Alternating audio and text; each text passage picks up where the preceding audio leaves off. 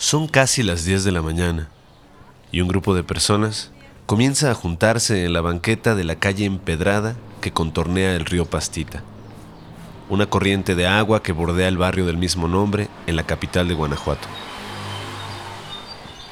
Hay niñas y niños, adolescentes, adultos jóvenes y personas de la tercera edad. Una mujer lleva costales en la mano. Un hombre rubio y muy alto que habla español con dificultad, carga una pala. Se saludan por su nombre con rutinario entusiasmo. Como todos los sábados, acuden a limpiar el río. Una vez más irán recogiendo envolturas, latas, botellas, todo tipo de plásticos, vidrios, pañales, bolsas, papeles, que depositarán en los costales que más tarde vaciarán en los contenedores para basura del barrio. La historia parece igual a la de muchos grupos de voluntarios que limpian y vigilan otros ríos contaminados de México. Pero la tarea del proyecto Pastita es diferente por varias razones. Antes de llegar al barrio, el río es contaminado de manera sostenida en otras comunidades que se ubican más arriba, en el cerro. Por lo que cada sábado, desde hace tres años, lo encuentran igual. Además, el río se incorpora a la corriente del drenaje municipal más adelante. Estas personas acuden todas las semanas a limpiar un río que cada sábado vuelve a su estado de contaminación original y que, por la gestión de su cauce, está destinado de cualquier forma, limpio o sucio, a sumarse a la corriente de aguas negras. ¿Cuál es la motivación que tienen para limpiar una y otra vez un río como este?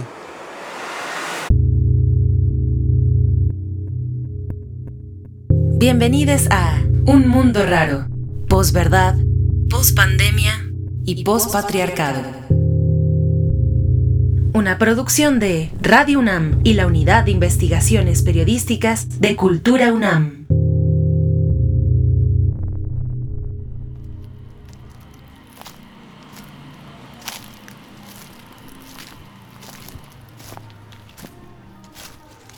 Viene de, de la palabra Pachitlán.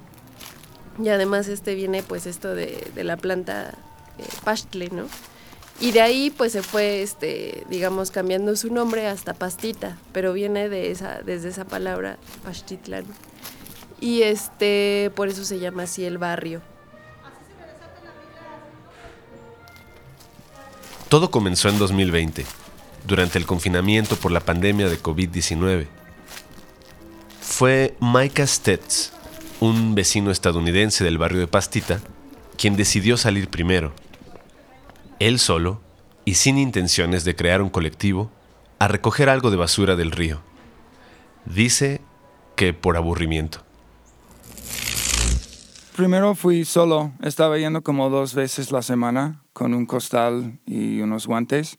Yo soy Micah, soy de Estados Unidos, de Ohio vine a México después de varios años en el ejército y por un programa de, de una escuela de arte que, que, dan una beca a los soldados. Y entonces vine a esa escuela de arte. Sí, pues yo creo que como para todos era muy aburrido este, el principio de la pandemia. Aunque bueno, algo emocionante también, como se iba a acabar el mundo, eso fue pues interesante por lo menos. Entonces, como pensando que, que tal vez nos íbamos a morir y que no había hecho muchas cosas que quería hacer en mi vida y, una cosa que había querido hacer durante como dos años ya era limpiar ese río. Pues sí, empecé a, a bajar a, hacerlo y resulta que, que, no estaba solo en este, en este deseo. Yo creo que todas las personas tienen una historia a partir de la pandemia. Pero esta circunstancia nos llevó justo a formar una comunidad, porque pues al final uno de los dictámenes de la pandemia, por decirlo así, pues fue mantenernos aislados, pero al final como que al ser seres sociales, pues eso también nos llegó a afectar, ¿no? Y entonces justo este río sucio, pero este río hermoso, nos motivó a formar una comunidad. Soy Paulina Mendoza y soy escritora. Cuando me asomaba, pues sí, estaba lleno de basura, de desechos plásticos, pero también había este, mucha suciedad de los drenajes. Entonces la fauna que yo me acercaba a observar al río, pues básicamente eran las ratas, ver cómo nadaban las ratas y se metían a los drenajes y decir, wow, esto está muy grande, oh, esto está chiquita, ay, ahí van las ratas.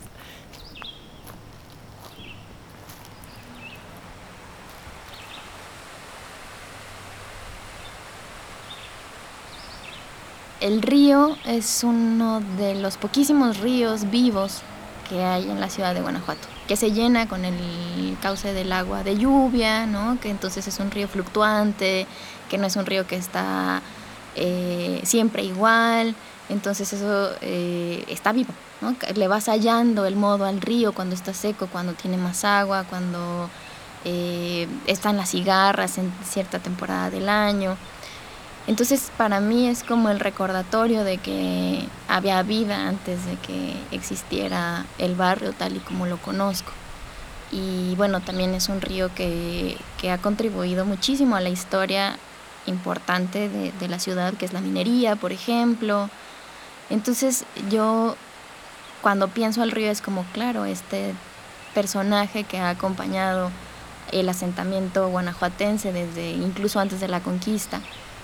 Me llamo Paloma Sierra, soy profesora de filosofía en la Universidad de Guanajuato y soy vecina del río Pastita desde hace cinco años.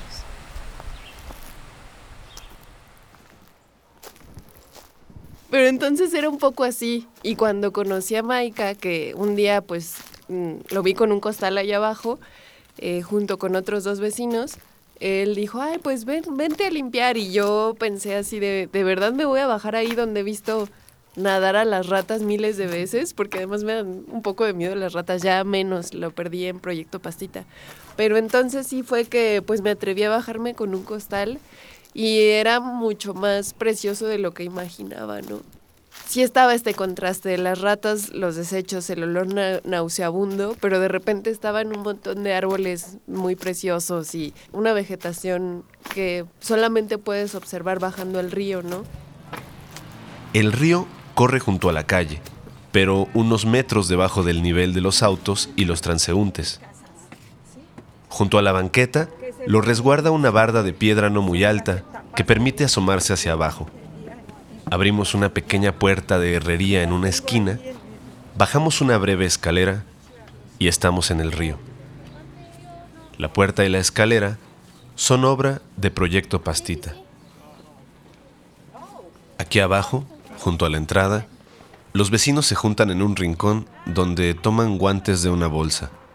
Son para no lastimarnos al recoger la basura. Luego reparten los costales y nos entregamos a la exploración.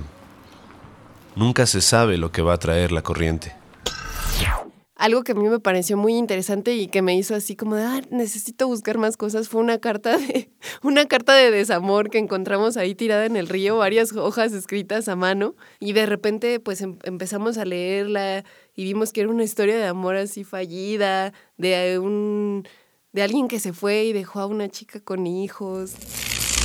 Llegando al fondo de un, de un monte de escombros, al lado de, de uno de los contenedores, encontramos algo que yo no sabía que era. Entonces fue al, fondo, fondo de este monte y se veían como VHS, ¿no? Que yo me acuerdo de, de mi infancia. Algunas fotos, algunas credenciales, esa carta, algunos dibujos, mmm, mucha basura como de los años justo 80 y 90, de sabritas de 1980 y algo. Ajá, entonces como de repente fuimos arqueólogos de la basura. Eh, una mochila que olía horrible, a muerte. Y bueno, vivimos en Guanajuato, entonces uno de los estados, si no es que el estado más violento del país y por supuesto que fue así una cosa muy de imaginarnos lo peor, ¿no? Que haya ahí, o sea, un cuerpo, no sabemos qué. Eh, Maika dijo, bueno, voy a ver si lo puedo abrir. Pues era una maleta que olía muy mal, voy a ver si lo puedo abrir. Aurora espantadísima, yo también. Eh, no pudo, así del olor tan espantoso. Y al final hablamos a la policía y pues dijeron que había sido un perro muerto que metieron a una maleta. Guanajuato es actualmente uno de los estados más peligrosos de México. Apenas el pasado 15 de abril fueron asesinadas siete personas, entre ellas un menor de 7 años, cuando un comando armado disparó contra visitantes del balneario La Palma, ubicado en la localidad de Cortázar. Antes, el 11 de abril, tres mujeres y dos hombres fueron acribillados en la presa de Peñuelitas, en Dolores Hidalgo. El 22 de marzo, Jesús Alejandro Camacho Escobar, subsecretario operativo de Seguridad Ciudadana en el municipio de Guanajuato, fue asesinado en la comunidad de Puentecillas mientras viajaba en su camioneta. Antes, el 11 de marzo, un grupo armado entró a un centro nocturno y asesinó a 10 personas, entre ellas un menor de 16 años, en el municipio de Apaseo el Grande.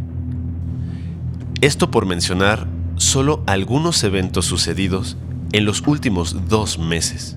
El gobernador del estado, el panista Diego Sinué Rodríguez Vallejo, insiste en que se trata todo de una serie de venganzas. Es en este contexto que un grupo se reúne todos los sábados a limpiar un río que vuelve a ensuciarse.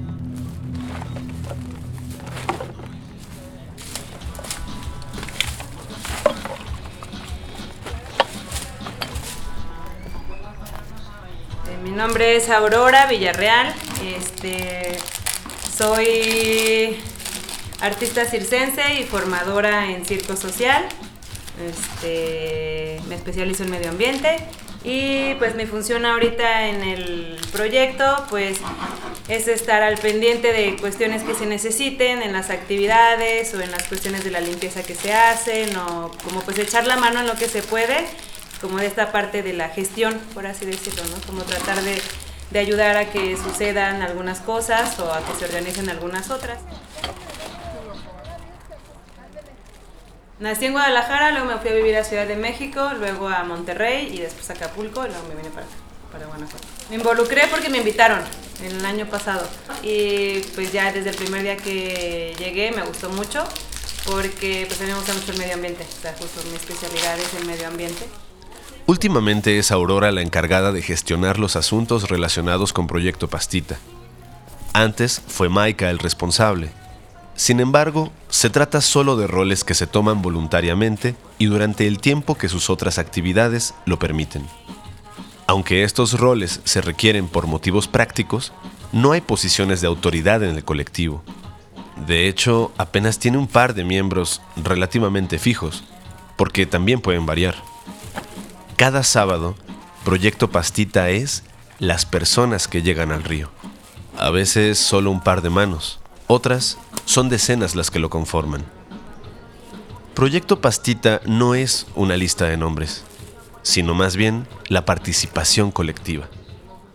Desde que la comunidad se involucró con la limpieza del río, este también se integró a la vida del barrio. Ahora es de todas y de todos. De ser un rincón que se evitaba por el mal olor y la basura, pasó a convertirse en espacio de reuniones, talleres culturales, caminatas y hasta patio de juegos, tal como en los recuerdos de infancia que cuenta Eva Morán, una vecina de Pastita que nació en una de las casas del barrio en 1959. Y ahí arriba, así en, costales, hasta acá abajo. Así Su resbaladilla, resbaladilla. Sí, mis amigas me soltaron desde aquí. La bici. ¿O así aprendiste? Así aprendí. Entonces toda la, la, la, hacienda estaba protegida por bardas como estas. ¿Sí? Y es que realmente aquí han saqueado oro y plata porque en la mina de, de, de sirena, este, pues parece que tiene muchísima. Y es que precisamente por el río es que existe la comunidad. Es presumible que los asentamientos previos a la invasión española del siglo XVI hayan llegado por las bondades del río. Más tarde, este recurso fue aprovechado para la explotación minera. El barrio de Pastita comparte ese pasado con toda la capital de Guanajuato.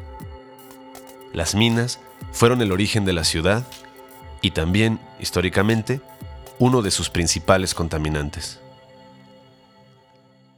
Primero es la época colonial, después la época inglesa de explotación, después la época norteamericana, después la cooperativa Santa Fe y luego pues actualmente los canadienses. La ciudad de Guanajuato, el asentamiento humano de Guanajuato, está dentro de la cañada justamente porque ahí circula el río Guanajuato y se necesitaba muchísima agua para beneficiar al mineral. Entonces el mineral se extraía en la sierra y era traído a las orillas del río para ser beneficiado dentro de las haciendas que todavía vemos. Ah, hay haciendas que ahorita son hoteles, hay una hacienda que ahorita es una superficie comercial. O sea, hay muchísimas haciendas a lo largo del río Guanajuato. De aquí, de Pastita para arriba, tienes nada más una comunidad, Peñafiel. Peñafiel. Peñafiel. bueno, el monte de San Nicolás, pero básicamente son localidades, son rancherías o comunidades rurales. Yo creo que desgraciadamente el servicio de limpia municipal es o bien insuficiente o bien la conciencia de los habitantes es muy reducida, pero la gente tira con bastante facilidad sus residuos al río. Como que la gente sigue conservando una imagen del río como lugar de depósito de basuras, pues, ¿no? No hay un lugar para la basura. No debería existir un lugar para la basura. Sencillamente no debería haber basura. Es que el tema no es tirar la basura o no tirar la basura. El tema es no generar basura. Desde ahí tenemos que empezar. Tenemos que rechazar las envolturas, los contenedores, no sé, tenemos que, sí, rechazarlas para entonces no tener ninguna basura que tirar. Soy la doctora Evelyn Woitrin y soy socióloga de formación y después vine aquí a México a estudiar la maestría en, urbanismo en la UNAM en 85 y después cursé el doctorado en geografía en la Universidad de Barcelona. La doctora Woitrin forma parte de otro proyecto similar, Guardianes del Camino Antiguo de Marfil, asociación civil integrada antes que Proyecto Pastita, que se ha encargado de limpiar otro punto de los afluentes del río Guanajuato, hoy transformado en vialidad peatonal donde se practica deporte al aire libre. Junto con Proyecto Pastita, esta organización ha buscado presionar al ayuntamiento para implementar políticas que favorezcan el cuidado del agua, no obstante, sigue siendo la fuerza comunitaria la que mantiene limpio el espacio, dada la omisión de las autoridades municipales para atender temas urgentes como la insuficiencia de la planta de saneamiento de la ciudad. Y en el tramo que está en Marfil, o sea, yo formo parte del grupo que se llama Guardianes del Camino Antiguo de Marfil y Defensores del Territorio Guanajuatense y nosotros atendemos el tramo del río que, que colinda con el camino antiguo a Marfil. El camino antiguo a Marfil es un antiguo camino que, por donde se accedía a la ciudad de Guanajuato. Es un camino histórico. En, en febrero 2022 los dos grupos, el proyecto Pastita y el grupo Guardianes del Camino Antiguo, nos eh, solicitamos una entrevista ahí en la planta tratadora de aguas residuales de Noria Alta y nos comentaron que los aeradores no estaban funcionando. Y recién hasta noviembre pudieron cambiar los aeradores y los sopladores, que son al parecer piezas esenciales para tratar las aguas residuales dentro del río Guanajuato. Y entonces hemos tenido un año de pestilencia, un año de río a la altura de Marfil, ¿eh? no aquí en Proyecto Pastita, en Marfil. Un, un, río de color verde oscuro tirando a negro, muchísimos olores muy fétidos, sobre todo en los meses de abril, mayo y junio, cuando el calor es muy intenso. Y pues sí, hasta vecinos se quejaban de afectaciones a los ojos o respiratorias.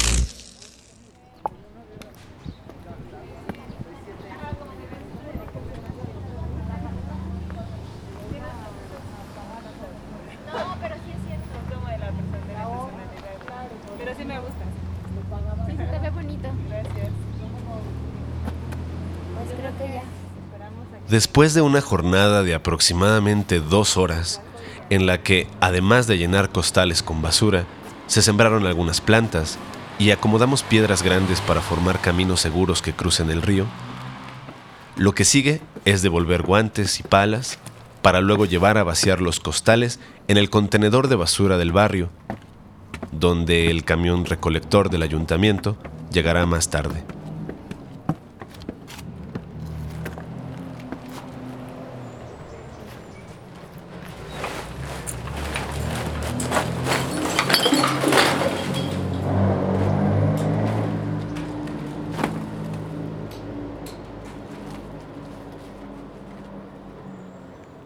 Es mediodía y el sol se encuentra en el punto más alto.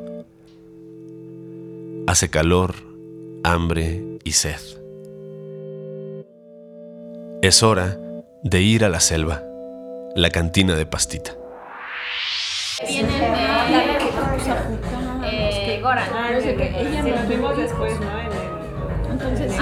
Ah, en el. Ah, claro. Y ustedes llevan de salida. Sí. Ah, sí, sí. Sí, esa, ya no, ese, ese día no estaba tomando, estaba tomando pues tú, si unas tabletas de horchata. La selva es un pequeño local ubicado frente al río, donde los muros están decorados con dibujos, pinturas y fotografías históricas del barrio. También hay fonógrafos y otros objetos antiguos. Destaca un daguerrotipo de Franz Liszt que contrasta con la música funk que suena en los parlantes sobre la barra. Además de micheladas y chicharrones de harina, o duros, como se llaman en Guanajuato, la selva sirve una botana que consiste en sopa y guisado. La comunidad norteamericana en el barrio ha crecido durante los últimos años, por lo que las conversaciones oscilan entre el inglés y el español. Para mí creo que mi michelada favorita, esa la del guajillo. Esta es la convivencia que da por terminada cada semana la jornada de limpieza del proyecto Pastita. Cuentan que aquí han nacido grandes amistades y hasta romances entre personas del barrio que antes no se saludaban. Dicen que desde que se conocen mejor, el barrio se siente más seguro. Es en estas conversaciones que una comunidad tan diversa aprende constantemente de sus diferencias y se sorprende con lo mucho que tiene en común. Aquí recuerdan que también esto, o quizá sobre todo esto, es limpiar el río. Y que después de todo, puede tener mucho sentido limpiar cada semana un río que siempre vuelve a ensuciarse. Me lo laví, ya tiene que no lo veo, lo quiero ver. Me voy a hablar. ¿Qué tal tu bar? ¿Cómo va? Pues, ¿no? Ya terminó Cervantino. Entonces ya, poco a poco ya tenemos lana.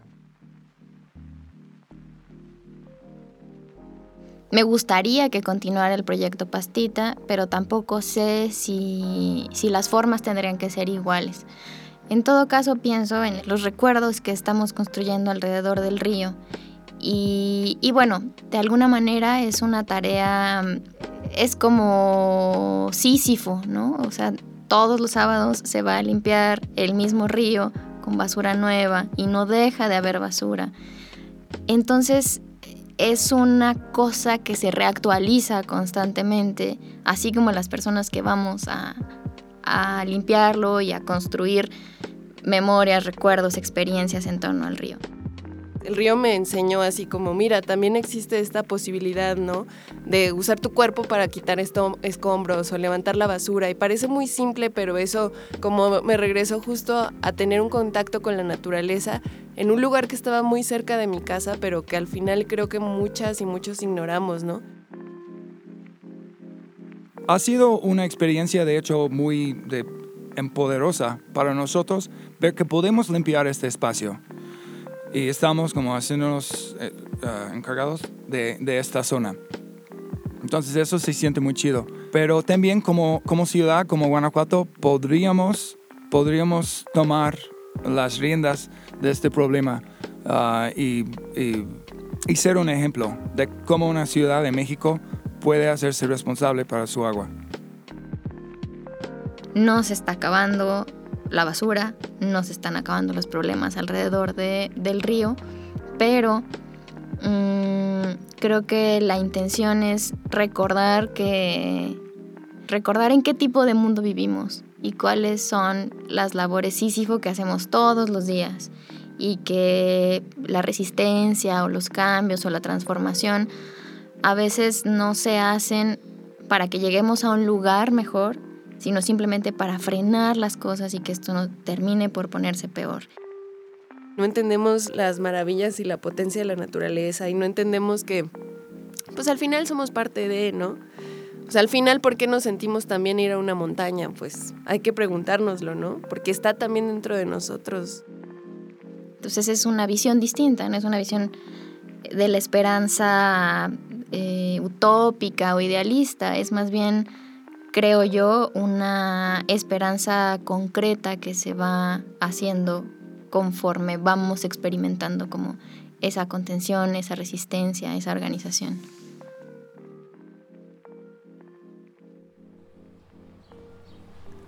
Investigación, guion y producción, Yeudiel Infante.